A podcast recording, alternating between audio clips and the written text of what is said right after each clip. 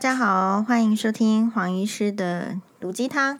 嗯、首先呢，我们很感谢大家呢，就是有抽空的在这个 Podcast 有一个这个有一个标题的地方叫做撰写评论。好，所以有一些人呢，就是会帮我们这个评分。好像星巴巴呢，就会请大家呢，一定要给我们五颗星哦。那黄医师大概没有像小孩子一样会说出这种话。好，但是呢，也会看到，就是呃，有人呢是会给这个黄医师一颗星的，而且还大啦啦的写出来。然后呢，就是他就是来摆明这个，诶，就是他的这个意见。那我觉得也很好，很感谢。有看到有一则是他的标题是“不懂真的别随便评论”，哦，好歹稍怎样点点点。后面是不知道是因为我的这个版本的关系，我并没有办法看到那么多字。然后他的署名是挑战第十四关卡设计太刁难，显然是一个就是说一个闯关，不知道闯什么关，大概是游戏吧？好，是不是？哎，十四关闯不过去，然后 K 笑的人。我个人认为呢，就是说这也不是他第一次留言呢，其实他就是非常的这个针对这个黄医师哈，但是呢，就是他的这个针对有时候都是针针对错了，怎么说呢？呃，在这个吴叔，我先讲一下哈，就是那个健保署长陈陈署长，好，健保署长的那个呃牵手的被报道出来，然后是周刊网报道的，好，那一个案子里面呢，第一个因为他是周刊网报道，所以黄医师就是说会把他打这个一半的折扣，在那一集已经讲过喽。然后，所以你看这个周刊网呢，我就觉得他很逊，对不对？他是不是耐不住性子，还是就他就只能够弄到这样？哦，他跟一个人跟这么久，然后就只有只有拍到，就是说，哎，这个牵手，然后马马波金瑞奇一一块的这个场面。好，然后呢，如果你看《镜周刊》，所以你看这个《镜周刊》跟周刊网的这个高低呢，一下子就被我们这种明眼人就看得出来了。好，所以如果是周刊网在写的话，我大概都会觉得可以看得出来一些就是疑问，哈，疑问端倪，然后我也会提出来。然后在黄医师讲的那一则里面，就是说，当然后来大家都知道说他是中研院的副研究员，可是其实在一开始也有很多种传言，比如说可能其实是研究助理啦，或者是什么样的层级。那对于黄医师来讲哦，就说要去讲这个。他到底是哪一个职称呢？我觉得有一点相当的 specify，就是说非常的特定。我觉得这个事情的重点并不是在于说他是哪一个职称的人。然后另外呢，其实黄医师本人呢是知道说那个女生是谁的。好，就是知道哦，因为你看一下他的这个学经历的这个背景，其实黄医师是知道这个女生的。那知道这个女生的话，我觉得。嗯，我就是会在这个 title 上呢。我觉得这件事情如果要持续讲到最后的话，那我会认定是一个这个署长啊、我自己的认定就是我会认为是署长想吃就癞蛤蟆想吃天涯天天鹅肉这样子的一个剧情了，所以不好说到那边去。好，不好说到那边去呢，但是。呃，有质疑的话，我们就提出来。那另外一方面呢，所以我是有点就是混淆了那个 title 是没有错。但是呢，其实副研究员，如果你要去深究，那你就去深究。我对于这个中研院的副研究员，他到底要怎么样的学经历背景，然后他等同是不是等同于副教授？我觉得这个是由在乎学术的人自己就会去争执，自己就会去。诶，怎么样呢？自己就会去去去执呃执着这一块，就像是我没有办法理解为什么呃我们彭批他需要去执着这个蔡英文总统的论文这件事情，这件事情对黄医师来讲也很不重要。理由是我认为啦，像美国雷根总统他有写什么论文吗？呃，他没有啊，他没有，他不能做一个好总统吗？人家连任两年把川川普都这个 KO 掉。所以，你到底要不要因为一篇论文来看一个人，在黄医师看起来是万万不需要的。因为一篇论文它能代表的什么呢？它可以代表很多，但前提是它要是一篇很强的论文。什么叫做很强的论文呢？就是说，呃，我虽然不喜欢写论文，但是也被逼着就是有写过。我的意思是，或者是说我虽然呢，呃，不是学术界的人，但是就是我不喜欢做研究啦，哈。但是呢，我也被迫就是说，在我的这个职场里面要看很多的论文。所以，什么叫做好的论文？第一个，它会被评分的，你必须登上好的这个期刊。但是现在也有很多，就是说你以为是好的期刊，现在说实在，期刊的这件事情也是。哎呦，我们也有听说，好像就是经营也是很困难。当一个领域经营困难的时候，他就会接受赞助。好，所以有时候这篇文章的这个，甚至也会说你你到底花多少钱？有一些期刊是很烂的，听说了哈，就是说，哎，他呢，就是也为了维持他的生存，所以你只要能够投多少钱，你的期你的文章是可以被刊刊载的，不管说这个内容是是不是经得起考验。所以我们在看，如果听到这一些，然后再看一些真正在这个学术界在冲刺的人的一些呃抱怨或者怎么样，一方面我们其实是很敬佩，但这就是他们选择的路。好，你就得在这个路上呢，这个好好的努力。比如说，如果在古人你选择科举的路，那你就是要在这个科举的路上好好努力呀，对吧？好，你就是在那边寒窗苦读十年无人问，就是这样。所以在学术界其实蛮难爬的，好，那能够进入中研院，那都已经不是等闲之辈了，甚至就是说，事实上要是不是要有点背景呢？还是说要有相当高的能力？这个大家就自己去想象。中研院不是一个好进去的地方，就是你想要从事学术研究，很多地方就算你有才能，就算你有就是很好的 PhD，很好的博士学位。再进入某一些学呃，因为教职就这么多，台湾就这么大。再进入某一些教职求取领域，就是说这个领域上的更进一步，你必须先有个教职，你必须有个职位，然后呢，你才能够生活，然后才能够继续发论文嘛。所以学术界其实是非常严苛的，只是说，因为学术界的人不太可能去。来讨论这种钱的问题，然后上面的这个位置的问题给大家听。你学术界不是应该很清高吗？好，但实际上是真的是这样吗？这是 another story。那这不是黄医师想要讨论的，因为你想要跨进去，你就得在那个制度范围里面挣扎，在里面拼搏拼拼看。但是黄医师会用另外一个观点在讲，所以如果我们看到，就像黄医师上次看到某某。号称某某国立大学的法律系的教授可以去，比如说欺骗、呃、什么网友，然后拿了这个这个车子的钱，然后被判刑，名字也被公布了，哇哇有讨论一集，黄医师就会质疑说：那我们的位置这么少，学术的位置这么少，需要给那种品性的人吗？好，不能够品性跟这个呃专业都相对好的人吗？我相信是有的。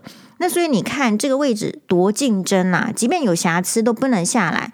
同样的，官员的位置也很竞争，有瑕疵也不一定能下来。这个就是你看到的现象。好，那当然，如果你看过《官场现形记》的话，你就会觉得哦，这就是现象。好，所以我们也感谢这一位闯关，大概闯到第十四关就崩溃，没有过。好，太难的人，他老是呢，嗯，觉得说黄医师呢，好像。呃，很就是他讲的，我都他都觉得说很可笑，是不是？那那就笑啊，就笑掉大牙。反正这个人的牙齿老了也是要掉，你就提前掉，不要吃肉，对身体比较健康。不然我看政治狂热分子血压都很容易高，我看少吃一点肉是不错的。好啊，那就笑啊。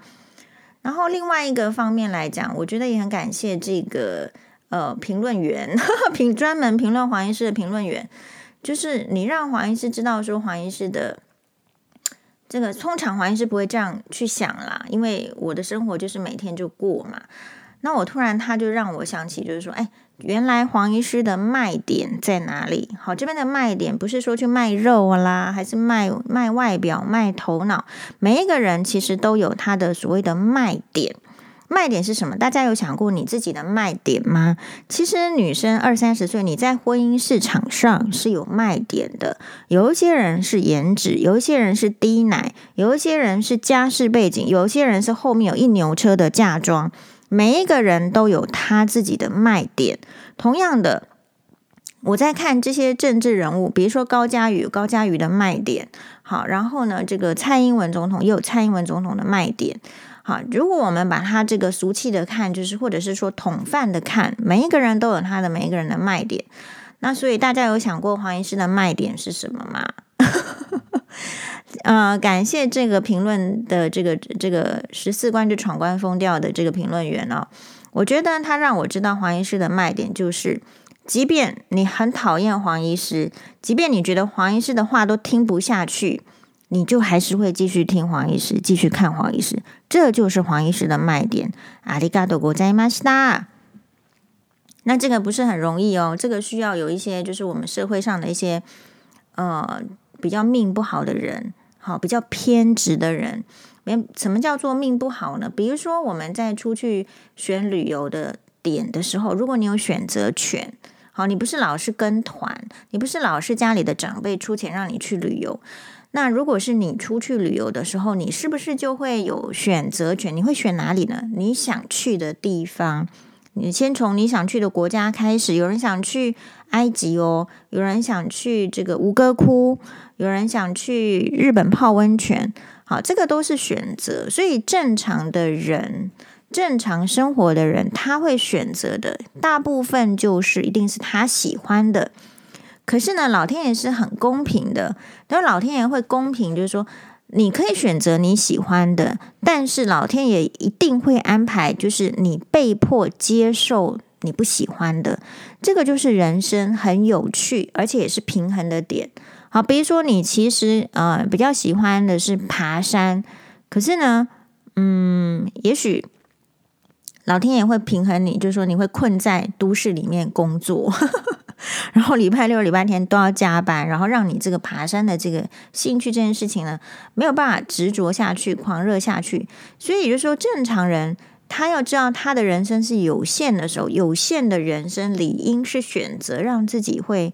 比较快乐的事情，充呃充实的事情，但我们可以看这个彭批的这个事件，还有就是说来，就说明明就是觉得都不赞同黄医师，甚至把黄医师就是说听了这么久，也会误解黄医师是柯柯批的粉丝这样子的一个就脑袋有洞的人。那你会知道说，其实还是会存在这些人，好，存在这些人呢，就是说他会用他的偏执的观点去看别人，然后觉得说，如果别人没有跟他一起批评他讨厌的人，那别人就就不对，就是没有逻辑。其实也就是说，他的思想是比较二分法的。在这个地球上，我觉得二分法黑白会很让人愉快的，大概就只有猫熊。如果你看事情都只有黑跟白。只有正跟反，其实呢，其实是蛮可惜的。好，那像如果是彭批这个事情，我觉得他很可惜的是，我认为彭批他已经达到一个学术上的这个地位，然后呢，还有媒体上的地位了。那为什么他今天搞成这个样子？不就是源自于他对论文的执着吗？那我会这样子想，就是说是没有错，在学术界的人会很看重论文，但是你会没有那个。就是 common sense，就是一般的知识中，你为什么会注意这一篇论文？一定是这篇论文值得你注意。一篇好的论文不用你去找啦，它大概就会被引用几千次、几万次、好几十万次都有。就是因为很多人都在学术界都要写论文，或者是被迫写论文，没有写论文就把你踢出去啊！当然要写。好，那在写论文的时候，一篇论文不会只有自己的。发明跟意见，所以大部分还是要站在巨人的肩膀上往前进，因此还是常常会需要引用别人的论文。所以假设一篇论文你是五页的话，它可能其实有两页，或甚至一定是一页多。常常看到他都会写 reference，也就是他会有那个引用，引用别人的论文哪一些论点，然后造就支持我这个理念。所以一篇的好的论文的前提一定是他常常被引用。所以，如果你找不到有人引用蔡英文总统的论文，那其实代表什么？其实那一篇不是太好的论文，或者说那一篇已经 out of fashion、out of date，还是 out of fashion，它已经不适合适用于今天了。所以，那就是一个这样子的论文。那你还要找他做什么？你还不如去找石油比较有用。那我相信彭批他要去找这个论文，是要他借此证呃想要证实，就是说是不是蔡总统有一些人格的一些瑕疵。好，或者是说一个诚信的问题，我个人觉得是这样子，就是说，去批评别人有没有诚信这件事情是，当然是政治啊，或者是媒体很常惯用的一个手法。就像是说，呃，Thank you，好，Thank you 哥，你大概去讲说他二十年前他高中时代，他高中时代的你，你觉得你会去瞧得起高中生吗？你根本瞧不起，你你扪心自问。可是当这些高中生毕业之后，诶，大家就要开始去问他高 高中的时候有没有做什么坏事，这个是很。useless 对我来讲是很 useless，这是浪费时间的。因为如果今天他是居里夫人，那我们知道他高中的时候怎么样去找到他这个方向，对这个国对这个社会很重要。可是 Thank you 哥他高中的时候做了什么？我感觉他不是那么重要到我需要他知，我需要知道他高中的时候做了什么事情的人。那同样啦，蔡英文总统今天是在这个总统的位置上，说实在，我觉得他也没有重要到，就是说。他在大学的时候做了什么 论文？就是这个跟他现在从事的是两码子的事情，所以大家在欺负人是很看人的。像黄医师常常被欺负，不是吗？被这个网友就是来欺负啊，好，被那个网友来欺负啊。事实上，你不会去找王永庆说：“王永庆先生，我要看你的论文。”你没有，你就吃有钱那一套嘛。你觉得王永庆先生可以赚到一大堆钱，可以做，可以可以做这个医院，可以做什么？呃，台湾的这个工业等等，赚了很多钱，成为台湾的就是很中间的忠实的企业，然后给台湾很多人饭吃，你就觉得够了嘛？你就觉得你会觉得你会跑去找王永庆先生要论文吗？好，是吧？不会。那所以，其实我个人认为，就是你一个政治人物出来，你一定会后面这些学历。有一些人吃学历这一套，大部分的台湾人都吃学历这一套。不过，你吃了这么久学历这一套，你都没吃亏吗？我还是会觉得这个就是就一定会会吃亏吧？是不是？好，然后另外在这个这件事情提醒大家的就是说，其实我这个人哦，我其实没有讨论。呃，讨厌蓬批，就是说，你看他这个也是一表人才，然后讲话呢，之前的这个言论其实也是就是有头有尾的，好，然后是有内容的。那所以为什么一个人他会变成，就是说这样子的人会变成通缉犯呢？你如果站在他那个角度的人，你会说，哦，那这一定是政府的迫害，你一定会这样讲的。但是另外一方面，你要想哦，这个是不是也是他自己的选择？就是说他是不是就是。呃，执着一件事情，执着到某一个程度就是这样。那我会认为，就是说，他是不是他要能够做到博士，做到教授，他脑子里装的东西远比我们多了多了。但是他有没有拿出来用？他没有看过，就是是是瞧不起中国吗？有没有看过中国的历史上？因为他那个年代的人一定都是学中国历史的。他有没有看过中国历史上很多跟当权的人？如果对抗的话，其实就是下狱嘛，下到南海南岛去嘛，或者是就是在那边这个饮酒，然后抑郁不得志嘛。所以其实每一个人他要从他可以主张他的，但是我觉得这边也有一些就是相对的进退。然后你是不是一定要争执这个事情？那争执这个事情，你是不是你会这样不顾一切的？是不是后面要有更大的利益？我认为才才有这样子的必要性。那当然啦，可能有一些人会把他说的，就是很，你知道，就是很很绚烂，然后很光明，还是怎么样？也许他想要做这个历史上的第一人，但是，嗯，那显然就是我们就 我们看到的结局其实不是太好。好，那我就会觉得比较可惜的是说，其实他的才能应该有其他应用发挥的地方。他到底为什么是这么执着？他这个年纪的人对一个论文执着成这样，哈，后面到底是什么因素？当然，我觉得有个网友写的也不错，就说你是不是又要名又要权力，好，又要全面的，就是人家要听你的意见，某种程度也是这样啊，好，所以黄医师倒不会觉得说人家一定要听我的意见。那你觉得我喜欢这个柯 P，你就觉你就这样觉得好了，因为我说不动你嘛，我也没打算说动你。我自己喜欢谁，我自己知道啊，我袒护谁，我自己知道啊。哈、这黄医师最袒护的不就是玄彬跟钟汉良吗？哦，所以呃，这个例子也让我们知道，就是说，所以你看，黄医师今天的标题就是说，我已经超越钱婆婆了。我可以说这样子的话，因为。我不喜欢前婆婆，我就离开；我不喜欢她说的话，我就不要听。这个就是正常人的人生。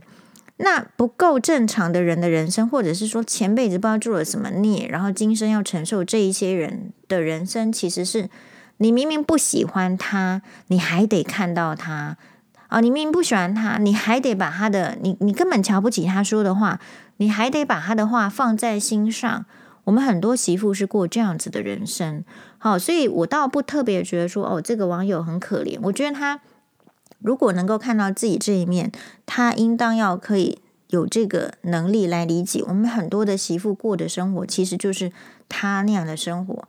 我们很多媳妇看到婆婆是讨厌的，但是非得要逢年过节回去跟婆婆一起吃饭。其实很多根本不想听，想要叫婆婆住嘴，可是呢，就是得让婆婆一直讲。好，所以很多大部分的人的人生是这样，但是应该要反过来看。就是，那你应该要去选择你喜欢的。好，在你能够选择的时候，你一定要选择。黄医师，这个就是黄医师人生经验谈。你不要就是说，一定就是躺在病床上了，人家给你用什么尿布。你都不能选择，人家给你用什么乳液，就是人家就选便宜的用的时候，你都不能选择。你现在有能力选择的时候，选择你的喜好的时候，在你的能力范围之内的时候，你一定要选择。所以不喜欢黄医师的，听不进去黄医师的话，看到黄医师就血压上升的，拜托不要长时间的让自己血管处在不良的状态。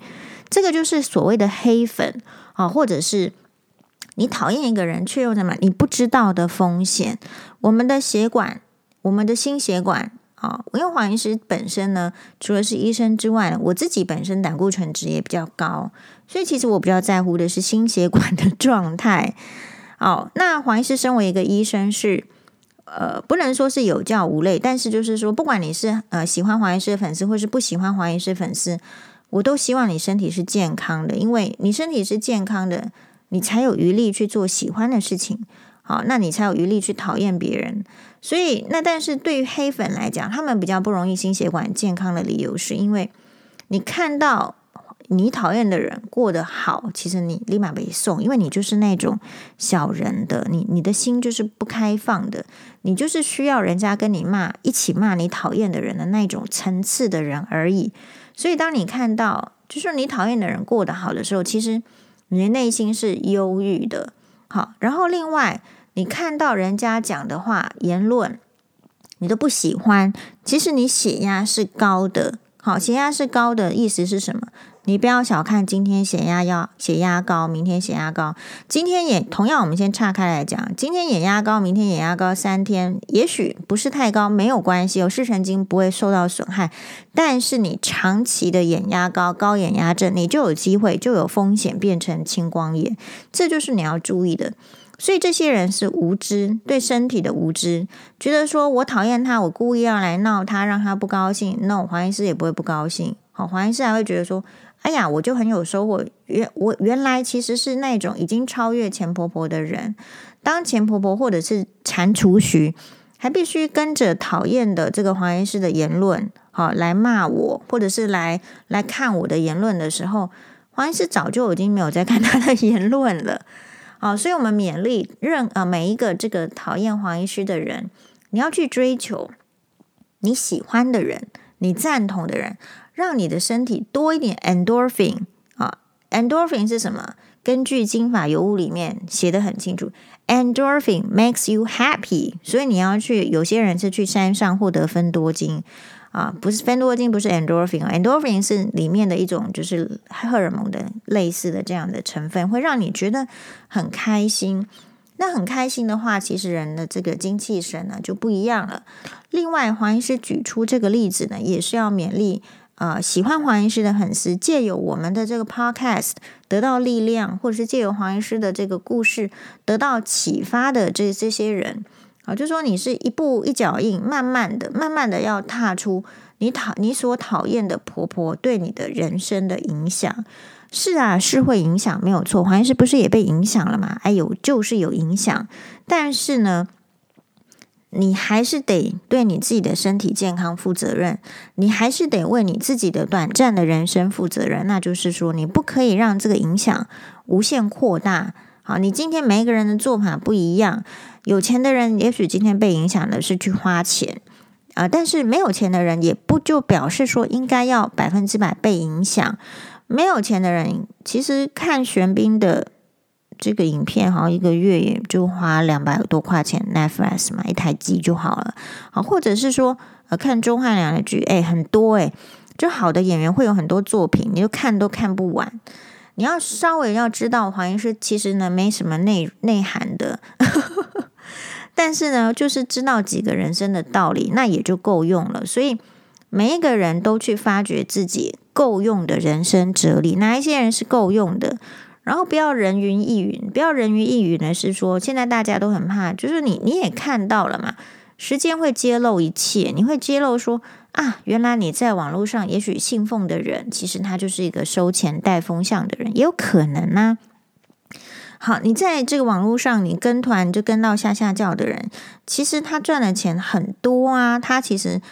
就以他的利益为主，他并不是他表面上所说的哦，就是站在你的利益着想，站在你的利益着想，应该是叫你不要花钱嘛。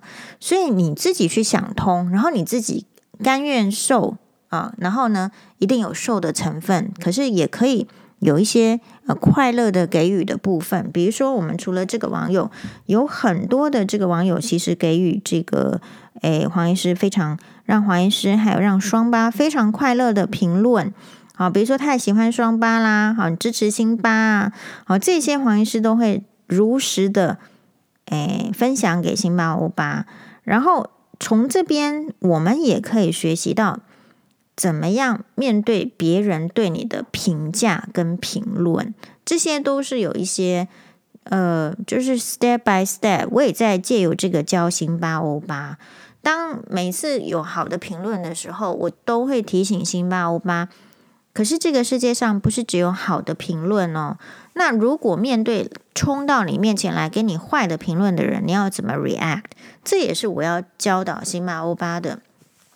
所以我昨天在这个 FB 呢，诶，有分享一个黄医师推荐的新书，就是不想做妈妈啊。我觉得想要做妈妈的人跟不想要做妈妈的人。好，想要堕胎的人跟不想要堕胎的人，我觉得都要予以高度的理解。理解之后呢，才有办法尊重。所以，为什么有时候我们的社会非常的单一的这个二分法，就是除了说思维是呃，其实被愚民化了，就是说你就听我的，你就听这个风向，你就听怎样怎样怎样，就算是高知识分子也都变成这样了，不是吗？难道彭批不是这样吗？就是他的他的思维是不是一维化了？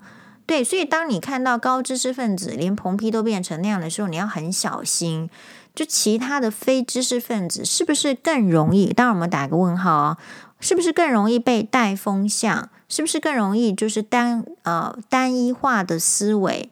所以这个是需要练习的。至少黄医师认为，练习不同的思维是对生活上。在面对困难或是选择的时候是有帮助的，所以像来看黄医师的这个眼睛啊视力的小朋友哦，就是我们都会让他选这个气球。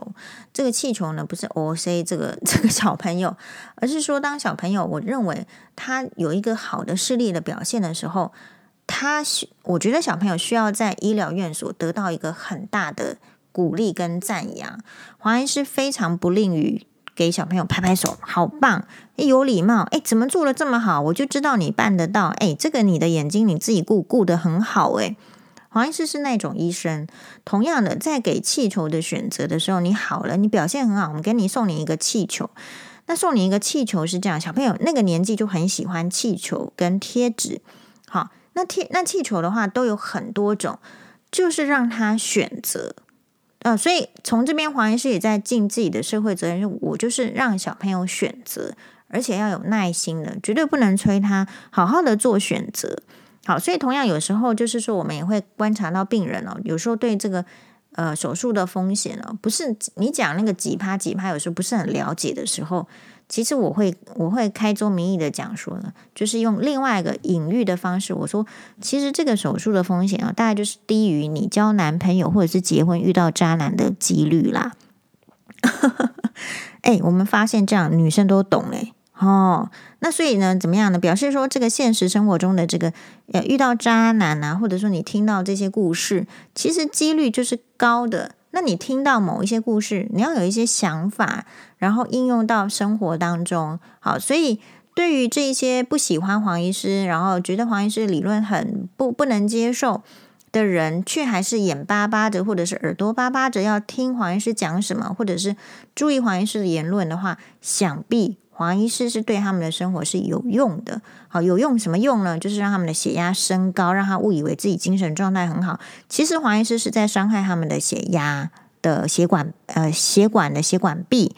然后呢，以后这个血管就会烂掉，然后突然有一天呢，就会中风。好，所以千万要爱惜自己的身体。这个是黄医师对所有黑粉还有这个讨厌黄医师的人的一个呃忠告、忠告都可以，这两个念法都可以。不要永远觉得自己是最厉害的，就像黄医师呢，诶，就就说也是有个留言，我相信那个留言不是恶意，但是他留的就是不中听，不中听就是，呃，每次看到是有多爱吃，每次看到都在吃。其实黄医师的内心的第一个 OS 是说，啊，你就不知道什么时候不能吃啊？是不是？你有在医院打滚过的人，你就要知道，有一些病人是很辛苦的，是要。啊，装这个鼻胃管的，是因为病情，是因为老了，是因为吃不下了，所以这种说法某种程度也是记录别人在那边吃东西吧。可是每一个人，所以我就回答他说：“哎，这个吃东西啊，只是日常的，就是很平常的。好，就像是说，有时候医那个报道啊，他都会报什么医院的呃院长啊大头有什么样的这个令人很震撼的新闻。”我心里想说，这不就是医院大头的日常吗？对呀，所以你在一个封闭的体制下，你会觉得那是日常。可是拿到外面社会来看，人家是不接受的。所以在那个体制内的人，你也要知道，同样的，你今天在某一个政党里面的人，你也许会觉得你的言论才是唯一，才是最好，别人都不应该。可是你这个言论拿到非同温层，拿到外面来看，其实也是不堪一击。啊，因为没有一个言论是看得了一集的嘛，看得了一集你就只有一个党了嘛。哈，好，那我们这个希望大家都不要成为政治狂热分子，大家都成为别种狂热分子。比如说，你可以成为这个呃健康狂热分子，你可以成为玄彬狂热分子，你可以成为钟汉良这个狂热分子。为什么？因为我觉得这些 outcome 就是结结果会比政治狂热分子在人生中更有收获。好，你政治狂热了一辈子怎么样呢？那那是人家的历史啊，你的历史就是怎么样一堆白骨，这是很可惜的。好，每个人都建立自己的历史，然后呢，有让你的这个子孙，或者是说你选择不当妈妈，没有子孙也没有关系，你选择让别人就是哎。哦，我会觉得很有收获，会觉得很开心，会觉得你真是一个太棒的人，等等都可以的人生，而不要成为一个只是追着你讨厌的人跑的人生。好，我们知道这这类群的人其实是什么？在生态上，黄医师也不会叫他们消失，在生态上就是存在。我们在学食物链的时候，大家有学过嘛？对不对？好，小学的生物还是国中的生物的时候，你就会学食物链，它很像一个金字塔。可是有一个就是类似像是回收者清道夫，他就是在等着人家的 dead body，就是死掉的这个身体，他要吃腐肉的，它是腐蚀性的。比如说像是这个秃鹰，好，秃鹰就是这这这之类的。那秃鹰呢？就是个性就很凶，你看他其实没有要去抢夺那个活的食物，可是他的个性就是很凶。所以有一些人确实他的本性是跟秃鹰一样，或者说他在我们人类的生物链里面，或者说这个在这个文化，他的行为就跟秃鹰一样，他是要去等着吃人家的腐肉的，所以他就是会去追着他不喜欢的人，那个是秃鹰的个性。那我们没关系啊，我就告诉你说，秃鹰，我看到你了，说、so、哇。就这样，啊，那秃鹰最后也是会死掉啊，哦，就这样，这个就是人生的。你你看到那个《The Lion King》生生不息，你你其实会有很多的感受。好，所以这边黄医师呢，并不是什么达人，也没有说你说要这个有呃喜欢柯 P 呢，这个称不上。好，因为但是呢，你如果说要自己不喜欢柯 P，那你就自己去说，这也说的很很够了，很多人都说嘛。好，所以那黄医师有没有说呢？哎，我要说的时候，我就会说啊，我喜欢谁，我拥护谁，我就会拥护啊，我不用你来给我下指导棋，因为你是哪根葱呢？就这样子喽。好，马丹呢，拜拜。